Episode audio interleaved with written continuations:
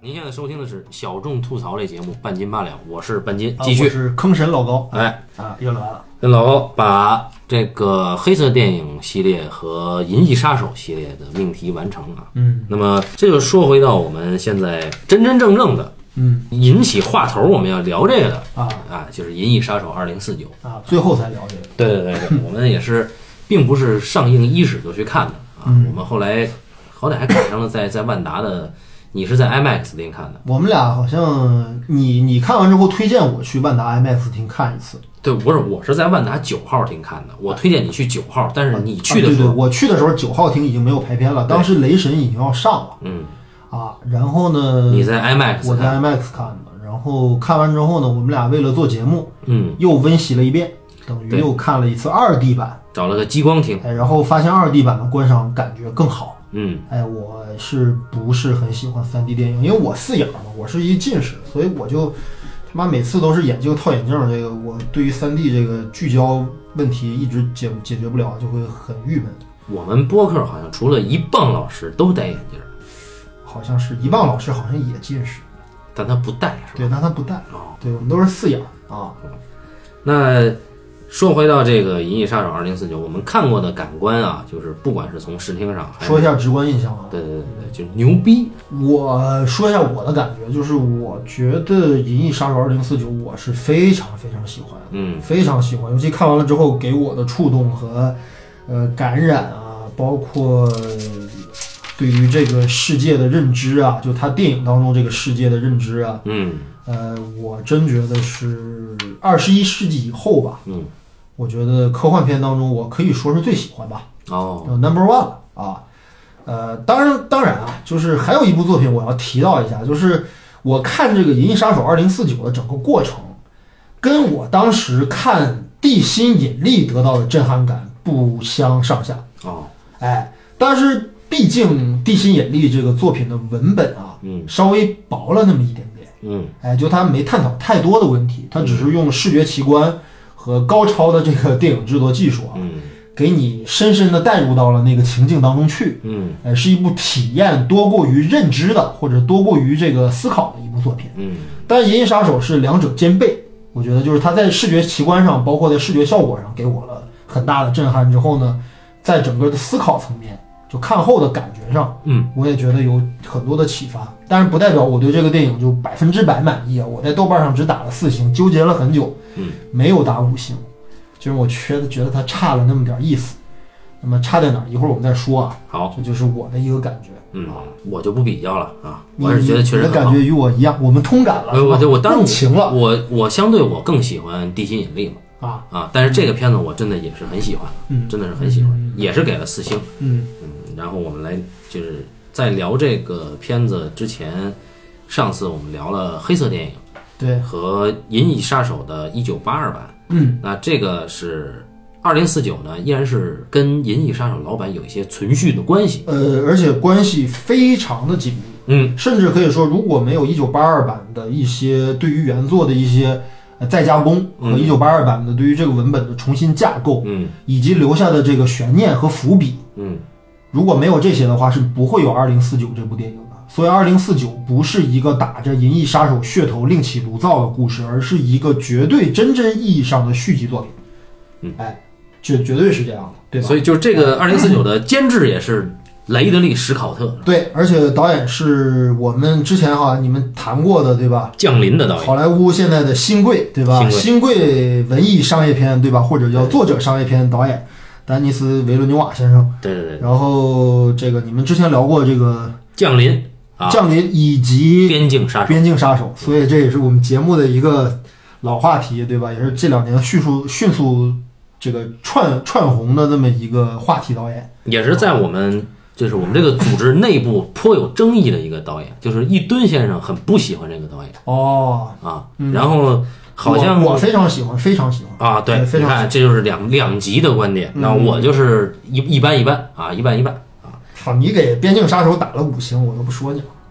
呃，对，但是呢，我并没有那么喜欢这个导演啊，就是说，我觉得他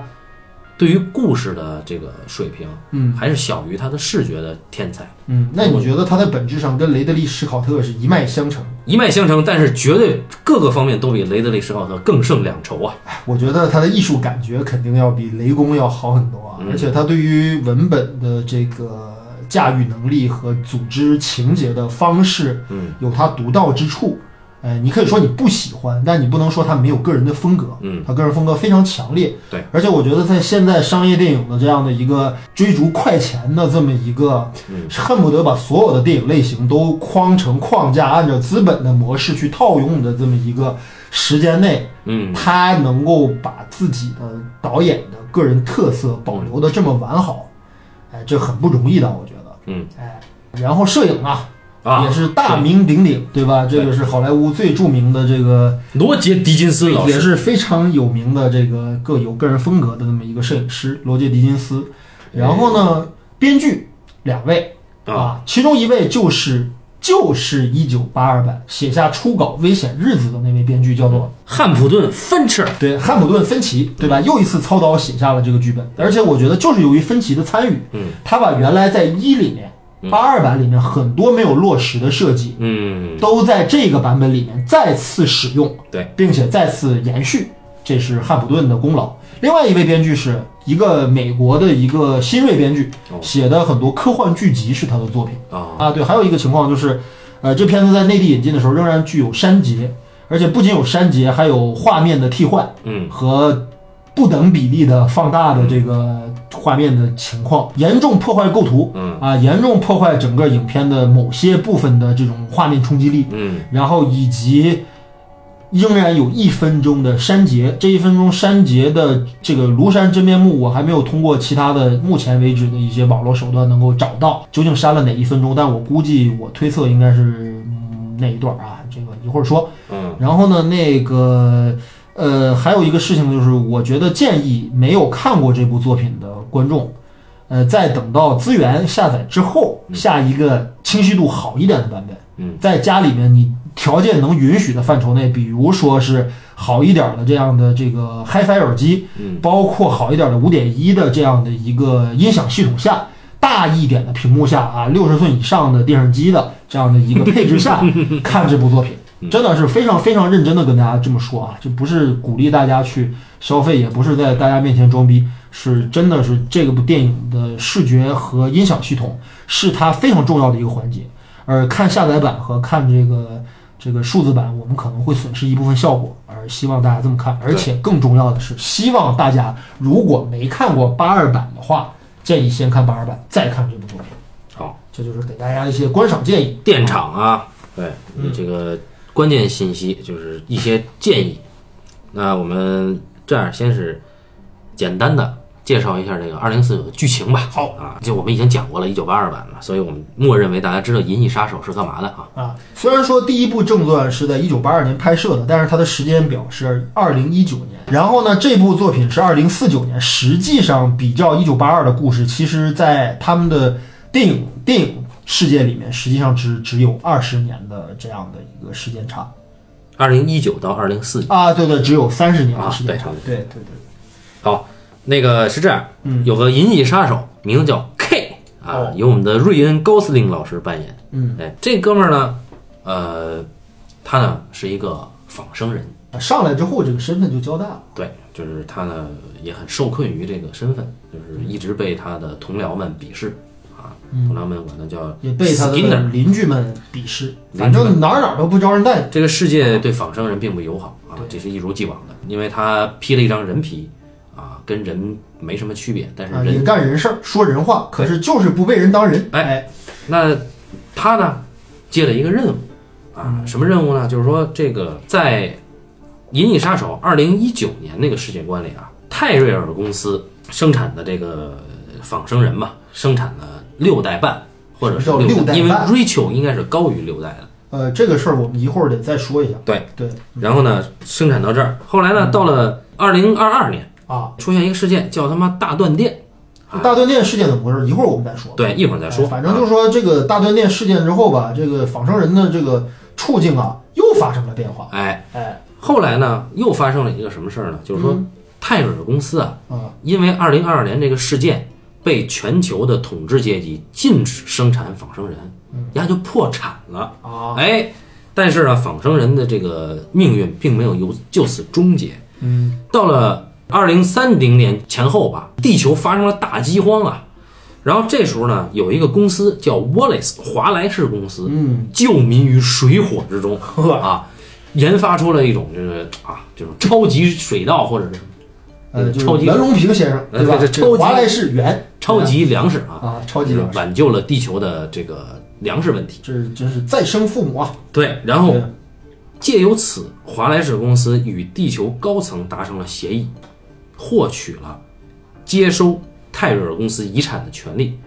大批的重新生产仿生人。嗯，那么华莱士公司升级以后再生产仿生人，就是原来呢泰瑞尔公司最多到六系嘛，华莱士公司呢八系，奥迪 A 八出现了。哎，诺基亚 N 八哎上市了，那么它生产的八系仿生人呢，更牛逼。嗯牛逼在哪 儿呢？啊因为六系仿生人啊，只能活四年，对，八系仿生人有着跟人类一样的寿命，也会经历衰老的过程。嗯，哎，是跟自然的过程。跟人类寿命，对，嗯就不仅外观一样，情感一样，反应一样，连他妈寿命都一样了。对，那么这就有问题了，就是仿生人啊，一直都有自由之心。嗯八系仿生人暴动起来比六系还牛逼，嗯，所以仿生人之中生出了一个群体叫起义军。哎呦，哎，那这帮人呢，当然是威胁了地球人的安全。嗯那么地球呢，人类依然延续了银翼杀手这个职业。那么我们的主人公 K 是一个仿生人，那对么，他型呢，号未知，哎，他呢也是银翼杀手去清除他的仿生人同类的。嗯，影片一开始，他受命去清除一个，就是算是叛乱余孽吧。啊，影影片一开场他就奉命去干掉一个巴西仿生人。对，哎，这个巴西仿生人好像叫萨博，是一个壮汉啊啊，对，萨博莫顿好像是啊，对，是这么个人啊，然后呢，干掉人家以后呢，啊，一切 OK 了。但是他发现这哥们儿啊，居住的地方有一棵很古怪的树，嗯，在这棵大树底下，他扫描以后发现树底下埋藏了一个方形的东西。嗯他把这个东西起土带回来，交给了他的上司罗宾怀特女士。嗯啊，他们一检查，我操，这个里面埋了一具骸骨。啊，然后经过扫描检测，发现这是一具女士的骸骨，而这个女士她是一名仿生人。蹊跷的是，这个女士在有生之年接受过一次剖腹产产手术，术，嗯，那这就可怕了。也就是说，在现在这个时代，如果仿生人能够正常生育这则消息爆出来的话，就意味着仿生人跟人类没有区别，甚至生存能力比人类更强。而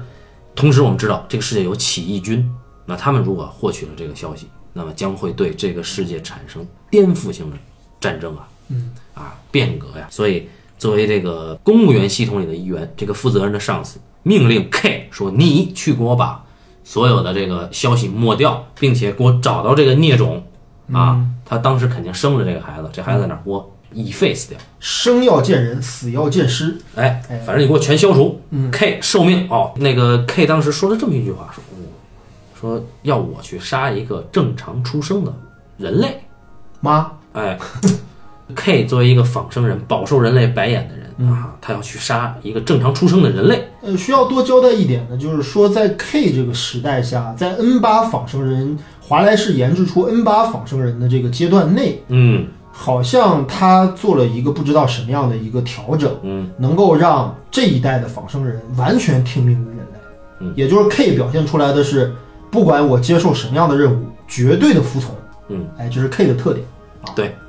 然后 K 呢就准备动身去了。嗯，哎，他又一次回到了这个当时他干第一单活的时候啊，清理掉那个仿生人的那个那棵大树的下面。嗯他发现这个大树下面刻着一个日期，嗯，这个日期让 K 觉得非常的震撼。这个日期是什么时候呢？什么时候？反正是肯定是在六月，呃，二零二零到二零二一之间的这么两年之间发生的这么一个时间点。然后呢？为什么震撼呢？因为在他的记忆中啊，始终有一个抹不去的一段阴暗的记忆，嗯就是他小时候啊，嗯在孤儿院，他呢唯一有的一个玩具是一个木雕的，纯木头雕的小马。嗯，小木马，哎，这小木马呢，它要被其他的几个孤儿院的那那些坏孩子要抢走，嗯于是他奋力抗争，就把想把这小木马给藏起来。嗯他藏的时候，给了一个特写，这小木马的马蹄儿嗯上面刻了日期，跟这树上刻的日期一模一样。对，哎同一个日期。他就觉得我操，这必有蹊跷。但是呢，有这么一个问题，嗯，就是 K 啊，知道自己是仿生人，并且知道自己是一个呃人类生产出来的仿生人，并且还知道一个事情就是什么呢？我们仿生人啊是没有记忆的。那么我们没有从出生像正常人类一样，从出生到现在的所有所有的回忆，嗯父母啊、亲人呐、对吧？爱情啊、成长啊，没有这些记忆，所以他还特别确定的就是说，这个小木马被小伙伴抢夺，并且自己偷偷把这东西藏起来的这段记忆啊，是不属于自己的，嗯，是一个别人的记忆移植到他们这些仿生人身上的。所以他特别确定的就是，呃，他确定了那个记忆就一定不是真的啊，因为他跟他上司有一段对话，他上司其实对这个 K 啊，嗯这个高司令对吧，帅帅的对吧，对他呢还有一点好感，嗯俩人有一次还聊天儿，上司问他说：“你就没有记得一些什么事儿吗嗯？”K 说：“我记不记得这些事儿有什么意义呢？对不对啊？反正也不是真的，也不是我的，对吧？”他说：“那你也讲讲吧。”他就把啊这，K 个，就说嘛，啊，记得记得一个小木马偷偷藏起来的一个故事啊，但是 K 没不是说我日的，期，哎，哎没说日期。但是当他面对树下的这个日期的时候，神之巧合。哎，K 呢，由于在树下发现了这组日期之后呢，由对这个事件更加有了兴趣，因为这个时候观众其实已经隐约的感到嗯 K 会不会就是那个仿生人女士生下的孩子嗯？K 对自己的身份也产生了怀疑。嗯反正即便不是自己，也是他的这段记忆的主人是这个孩子，这不就是线索吗？嗯所以说他去找什么呢？他去找新成立的华莱士公司，因为大家刚才那个半斤已经说了，华莱士公司是建立在泰瑞尔公司基础上的一个公司，所以说他会不会还保留着一些大停电以前的仿生人制作的资料哎？因为这个型号的女尸可能是大停电之前的产物。嗯所以说他去华莱士公司查阅这个资料和信息，接待他的就是这个华莱士的女秘书叫 Love 就是本来接待他的是一个变态职员啊，啊，后来呢，直接由高层的贴身女秘给接管了。对哎，Love 说：“我来接待这位先生啊。”，对嗯，于是呢，一查，一查，这个女人颇有来历，哎呦，是啊。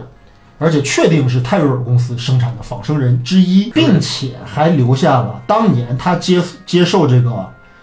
里克戴卡德先生对什么什么沃特尔什么那个测试那个不说了啊，嗯反正就接受测试的画面是一个巨大的美丽的瞳孔，对吧？对这么一个画以面及声音。啊、这个画面来自于一九八二版对， 这就是所以可以确定那个仿生人的骸骨，它的主人是 Rachel。对，这个叫 Rachel 的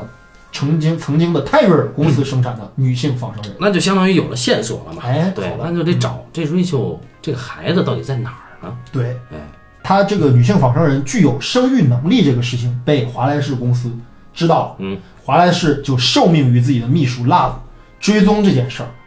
就是同时警方和华莱士公司都将线索锁定在 K 的身上，因为 K 能带出真相，嗯并且找到这个女性仿生人的嗯遗孤，对吧？那么呢，其实呢，这个 K 有一个现成的线索，这个线索是什么呢？这个线索就是说，他其实知道他的这段被植入的回忆嗯跟这个最后遗孤的行踪之间存在着一种其实特别微妙的联系。因为日期一致，哎，对。然后呢，K 呢，在这个时候呢，找到了一个人，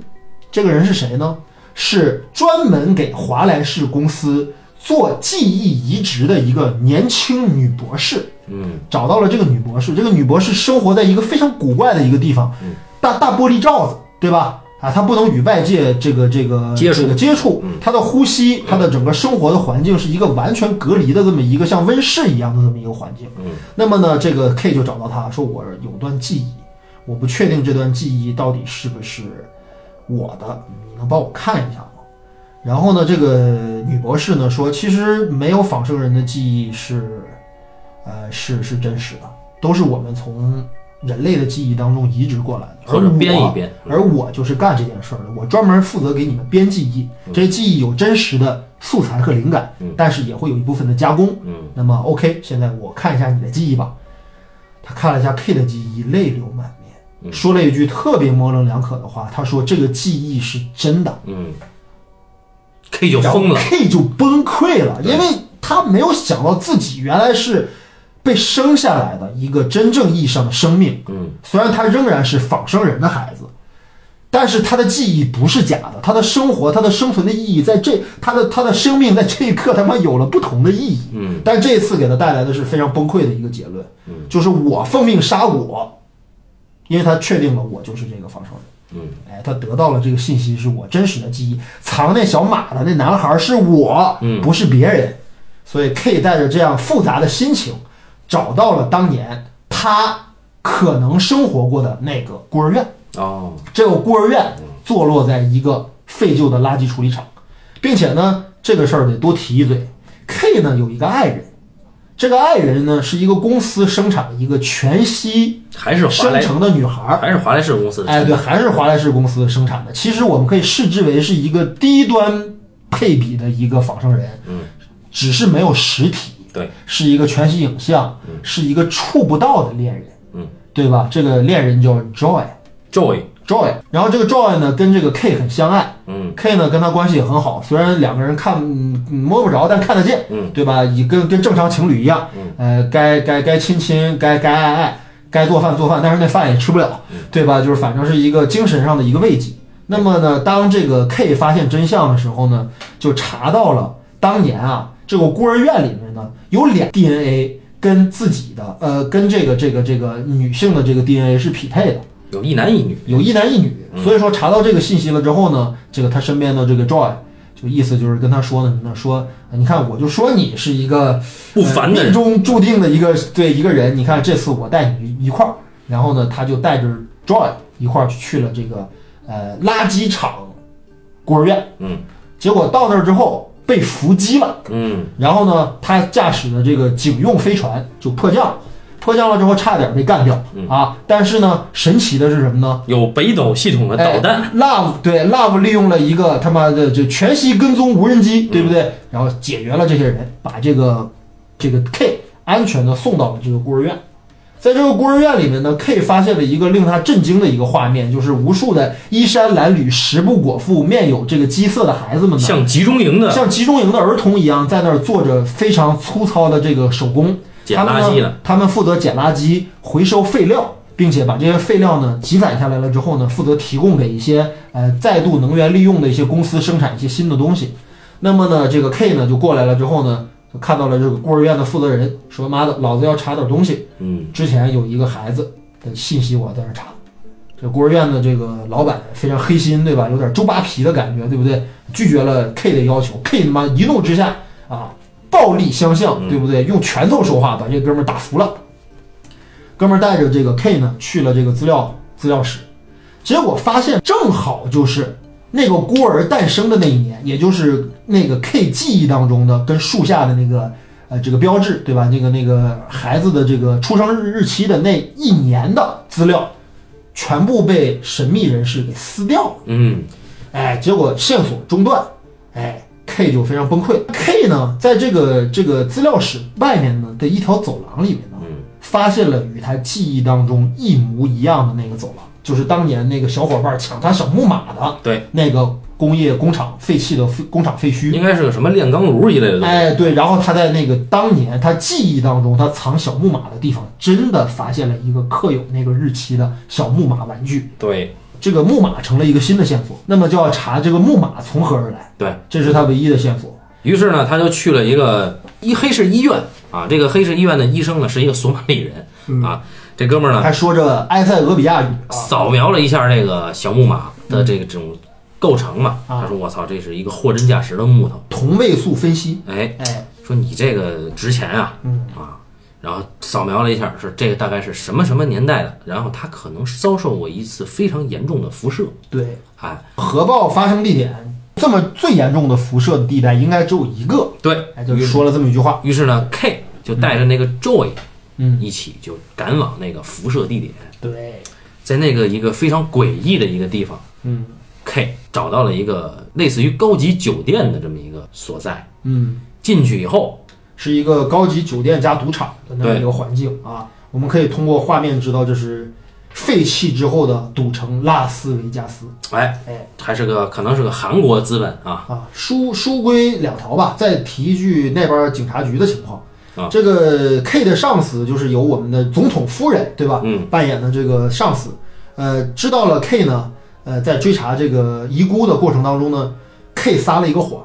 ，K 告诉上司，我已经将这个人干掉了临时，K 不能说我就是这个遗孤，对。但同我就是这时个孩子， ，K 每一次例行做仿生人测试的时候，仿生人测试系统检测出了重大问题，对觉得 K 情绪非常不稳定。对，这个好像就比在八二版的时候那个什么沃伊特坎普夫测试更加高级了，对，嗯就不仅能测出你是不是仿生人，还能测出你现在身为仿生人，你的情绪状态和心理状态是不是稳定的。对，所以就是 K 离正常值偏差极大。对，他然的后上司大怒，他上次说你到底怎么回事？K 这个时候突然说了一句：“我把他们一切都抹掉了。对，”上司大喜，说：“对好，我给你两天的时间啊，两天以后你要变得正常再回来。对我给你放个假。嗯，结果呢，在 K 走了之后，华莱士公司的女秘书 Love 就赶到了这里。对他要找 K 在哪儿呢？对，上司在这个时候表现出了非常坚贞不屈的姿态，就说我的下属凭什么告诉你凭啊？什么告诉你啊对于是 Love 说：“好，敬酒不吃吃罚酒。痛下杀手？”？对，哎，然后呢，依然啊，找到了 K 的所在，对于是在赌城拉斯维加斯。我们回到 K，嗯 k 呢进入了赌城以后，见到了藏在赌城的一个人啊，非常的神秘，嗯对 K 拳脚相向嗯，啊，把 K 打得一不成个人样。老老家伙啊啊，还很能打。老家伙，后来我们知道这是哈里逊福，哈里逊福先生，也就是1982年《银翼杀手》的主人公，里克·德卡德的扮演者哈里森·福特老师。哎，哎，他依然是里克·德卡德。对，那这个只人不呢，过老了，哎 很老了。 ，K 呢知道这个人应该是他血缘上的父亲。嗯哎，因为这个人呢和 Rachel 是一对儿。K 问哈里逊福说：“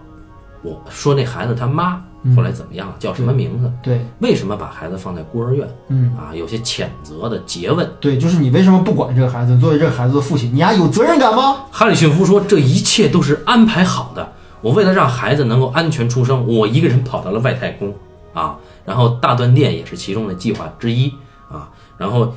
这个孩子得以安全降生，一切都是安排好的。他我们越不见面，他就越安全。哎、k 反正就给自己的没有责任感找了一堆冠冕堂皇的理由。对，然后 K 呢表示啊可以理解，啊于是问那个女人叫什么？叫 Rachel。哎，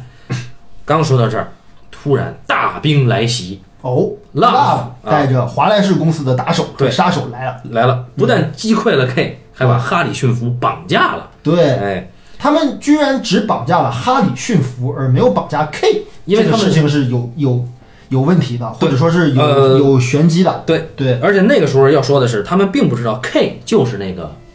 或者说他们并不知道 K 认为自己是命运之子。嗯，啊对，然后 K 被重伤醒来以后呢，嗯，哎，被反叛军给救起来。而且在这个时候，有一个非常催人泪下的一幕，就是他一直随身携带的全息女友 Joy，啊，呃，由于是必须得利用一个发射器一样的东西对，才有点能够成像，有点像显那形。个啊但是这个小道具被 Love 一脚踩得稀碎，也就等于说他的女友 Joy 已经死去了就死之前向 K 深情告白啊，说了那三个字，啊！然后没了。K 就是万念俱灰，然后身受重伤，对，奄奄一息之后被人救起来、嗯啊。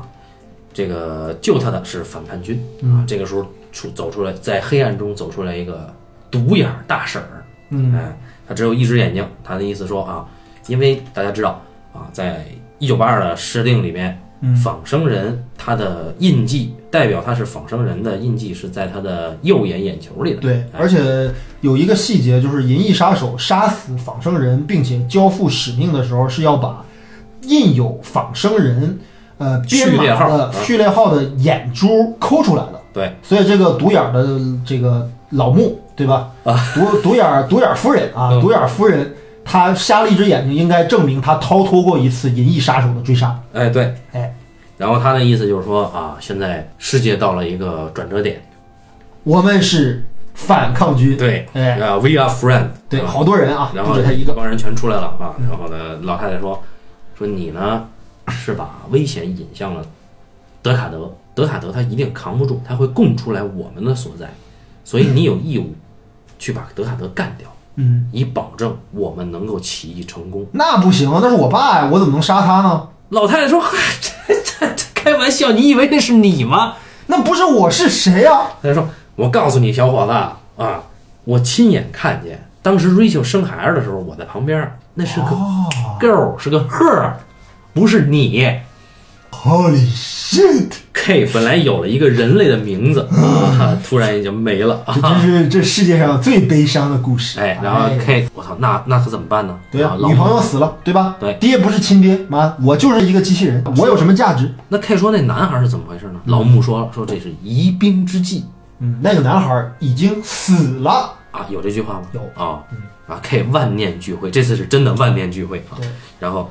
K 呢就接受了这个任务，接下来呢划分两头，嗯，华华莱士公司绑架了里克德卡德以后呢，把他带到了华莱士公司的华莱士先生的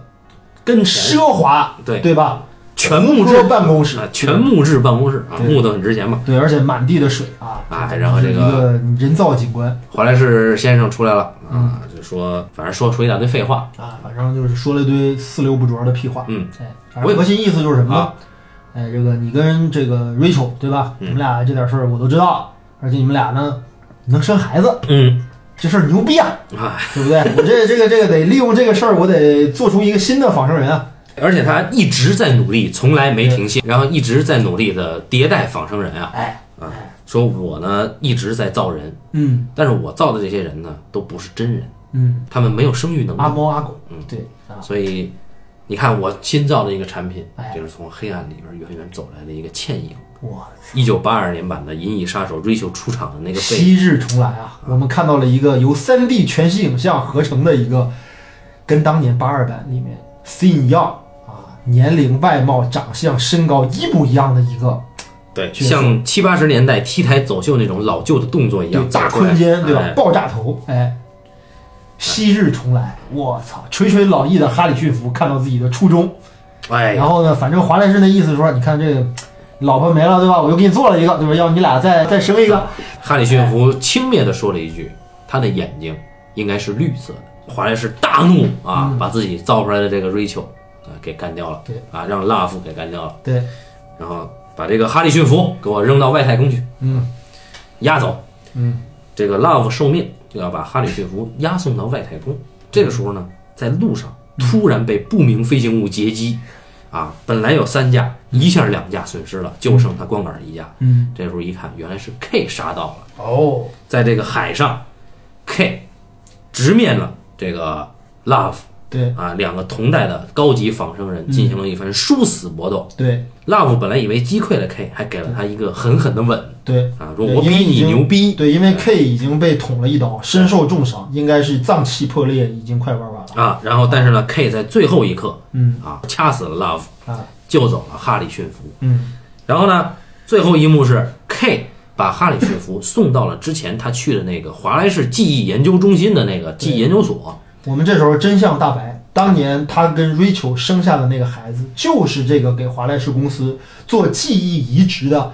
生活在玻璃罩子里面的这个记忆女大博师士啊哎，记忆大师，然后 K 跟哈里逊福说：“你进去吧，你闺女在里头呢。啊对。”然后哈里逊福颤抖的说：“你是谁啊？为什么要帮我？”哎，他就 I'm nobody。 K 呢就目送了哈里逊福走进去以后，自己捂着自己的重伤的伤口，啊，倒在了白雪之中。对，啊这时候天空飘下了白雪，响起了《Tears in Rain 对》，这个经典的《银翼杀手》的音乐，也是当年在八二版里面，这个 Roy 最后在救下了里克·德卡德之后，嗯在雨中，对吧？寿命将近，走向了死亡的那一瞬间用的音乐，哎，啊，然后呢，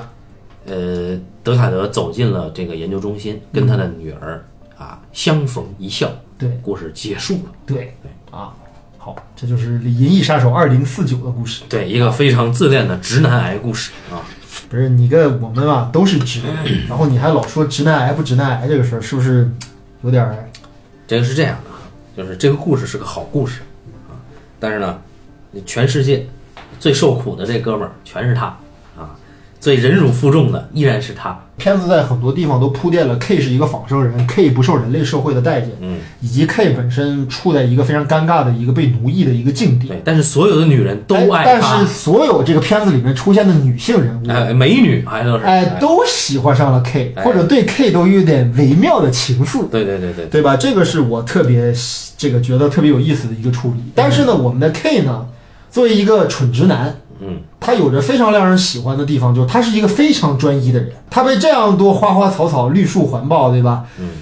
他独爱那个触不到的恋人。哎，哎，这个是多么美美妙的一种设计啊！就是尤其大家都知道瑞恩·高斯林是一个什么样的演员啊，就是我觉得他是一个非常有个人特质的演员，他经常演那种性冷淡性格的孤僻男对，性，比如《落日车神》哎，啊，就是亡命驾驶，对，包括呃爱上了充呃充气娃娃之恋，嗯，哎，包括甚至爱乐之城。哎，对吧？他演性冷淡、专一啊、内向、呃情感收敛的男性，简直就是他的个人标签。当所然以，这次的 K 仍然是这样的一个性质的角色。当然，哎，就是就冲 Joey 这个女演员来说，我觉得还是完全立得住，就这种专一的用情、专一的原因，哎我记得你们之前半斤八两好像做过一个赫，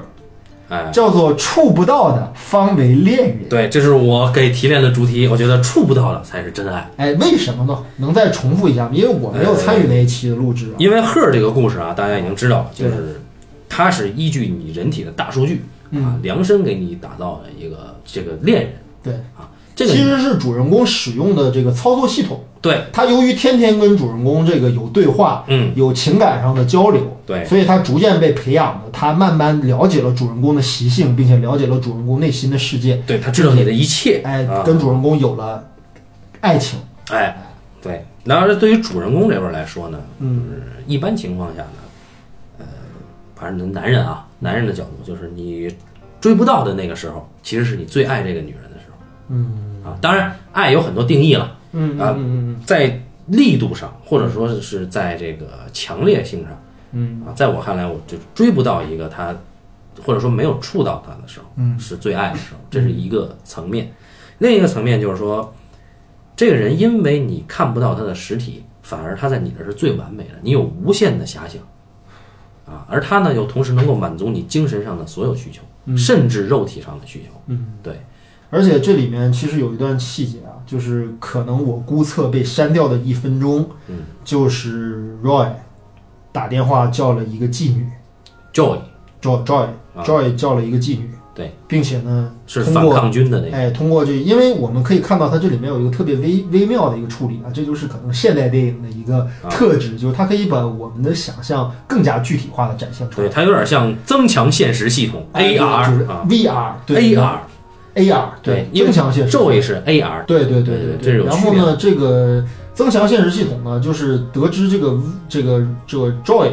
Joy 有一个能力，就是它可以通过融合融合来感知，就是实体物品的这个存在。比如说，桌上有一本真正的书，嗯，那么它呢，作为一个全息影像或者一个系统，它一摸这本书呢，就可以把这本书像真书一样拿起来，当然是在虚拟成像系统里面。对，而且它可以读这本书给主人公听。就是哎哎呀，最打动我的是他走到了雨中，那个雨滴打在他的肌肤上，对逐渐显形。对，虽然说它没有实体，不过它似乎也可以感受到它的这具全息影像与实现实之间产生互动的这么一个效果，嗯，它是能够感知到的。所以他利用了这个，哎，利用了这个附体在了那个妓女的身上，对导致出现了一场人机人三 P 的一场经典的哎性爱段落。呃，而且这场性爱段落明显有剪辑，所以我怀疑可能在删掉那一封当中可能有漏点的镜头，应该就是在这一个部分出现。呃，我觉得他剪掉也没什么，其实。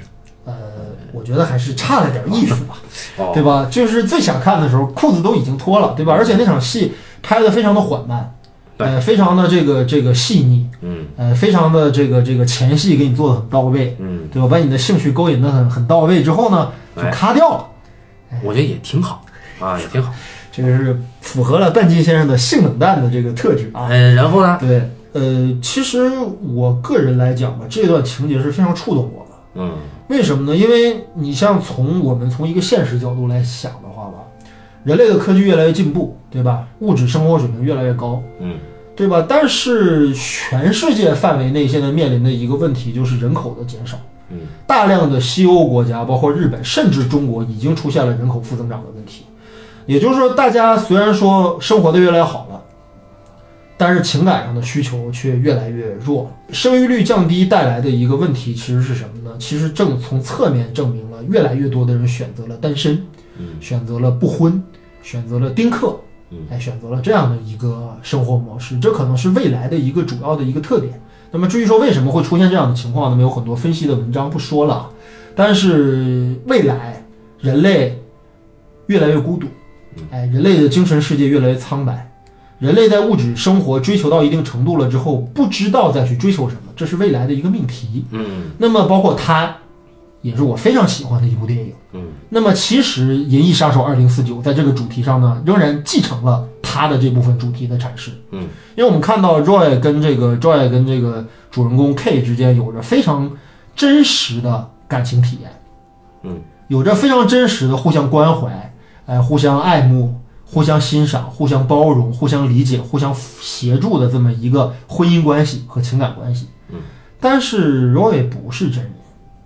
甚至连 K 是不是真人都成个问题。但是他们身上的那种，呃，情感状态，是可能是恰恰是我觉得很多时候我们在未来当中的，可能在人人类社会可能被摧毁过一次，或者在人类生存危机到来之后，嗯可能恰恰会丧失掉的一种感情状态。嗯所以说，这个 K 的这段感情故事啊，加的非常的动人，而且从一个侧面能够感觉到未来世界当中的人类是何等的孤独和无助啊！而且尤其是你像当那个 K 的飞船被那个在垃圾场被击落的那一瞬间，嗯呃，数据已经损坏的这个 Joy 对吧？呃，就是砰敲打着这个飞船说啊，K 你醒过来，醒过来！但是他却没有任何能力去挽救自己的爱人，甚至到最后一脚对吧就被这个 Love 给踹碎了，对吧？一切的爱就成了泡影。多么的无力。对，多么的脆弱！操，这个感觉确实是很动人啊嗯。然后其实到最后呢，这个 K 呢失去了这个 Joy 之后呢，有一段细节更加的令人这个错愕，或者是令人震惊的，就是他走在一个都市的街道上嗯，在一个巨大的一个投影上，一个全裸的 Joy，一个全裸的 Joy，对吧？变幻化成了一个呃虚拟现实影像嗯，轻轻的用食指触碰着渺小的这个 K，就是其实大家都明白了，其实 Joy 就是个玩具，嗯，就是一个机器娃娃，就是一个宅男用来撸管的一个东西，啊对，对吧？就是就是这么一个功能型的这么一个没有实体的机器人，是为了给那些买不起仿生人的人类去做的。因为大家都知道，其实侧面大家有意无意的知道，这个世界里面有一些专门其实为了人类的感官欲望纵欲所生产的机器人，一些女性的一个娱乐型的机器人，在八二版里面就有表现。嗯体操女就是这样一个女人，就是人类用来玩儿啊，对吧？抛弃啊，对吧？捉弄的一些机器人，对不对？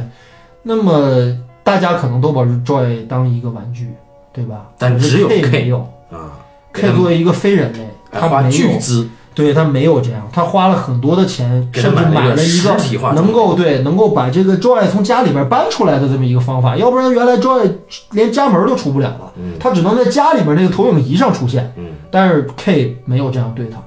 而 Joy 就是这样一个存在。哎，这一段感觉更加幻灭。我觉得就跟那个他到最后，这个杰昆菲尼克斯意识到，我操，原来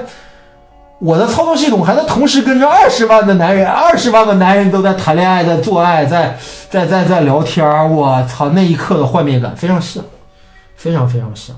啊！这就是人类的情感生活的一个处境的一个未来的一个写照。只不过就是在这维伦纽瓦的这个处理里边儿，这个 K 更纯情一点儿啊嗯，啊，然后相对我更喜欢这个呃赫尔这个探讨的这这种，就是相对而言，那个女人是要呃，比我觉男得，我人觉要高得级很 K 多呢，我觉得这么说吧，从我们现在的这个技术水平来推算的话，嗯呃，我们看过一本小说，啊不知道你看过没有？就日本的一个作家写过一本叫《爱比斯之梦》的作品，嗯然后其中呢，他在里面讲了七个故事，嗯，其中有一个故事讲的就是一个女孩从小得到了一个呃虚拟现实影像的一个娃娃，就是她只能通过一个木盒子，呃，一个箱子，用一个像投影仪一样的、像 VR 设备、VR 眼镜一样的装置来看这个盒子里面的是一个等比例的一个小女孩儿。嗯那么这个小女孩其实就是个人工智能，虽然没有实体，哎，这个女孩就成为他的一个知心朋友。他从小到大就开始跟她讲小姑娘的那些心事啊、秘密啊，讲给这个机器娃娃听。而这个盒子里的机器娃娃，其实在听到她的倾诉的过程当中，一直在理解她，啊从一个机器的角度去理解人类的一种心智。到最后，其实这个机器娃娃成为跟她无话不谈的知己，因为没有人比机器娃娃更了解她。啊，哎，他就开始越来越依赖这个机器娃娃，这个机器娃娃的心智也越来越像一个一个一个成人嗯或者是一个真正的人类的感情，但是它没有实体，这跟它里面的那个操作系统岂不如出一辙？嗯对吧？就是人工智能，我们编什么多复杂的程序来培养它是一方面，但是实际上它是可以有呃一个成长的一个机制的，就跟一个孩子。他从出生到这个世界，慢慢了解到这个世界，到最后成为一个成熟的一个人类，他这个过程是一样的，只不过它的形态不一样。嗯那么，Joy 跟这个 K 之间的这个感情，实际上是虽然说是看不见摸不到，哎、虽然是看得见摸不着了，嗯，但实际它比很多人类来的更加真实。对哎，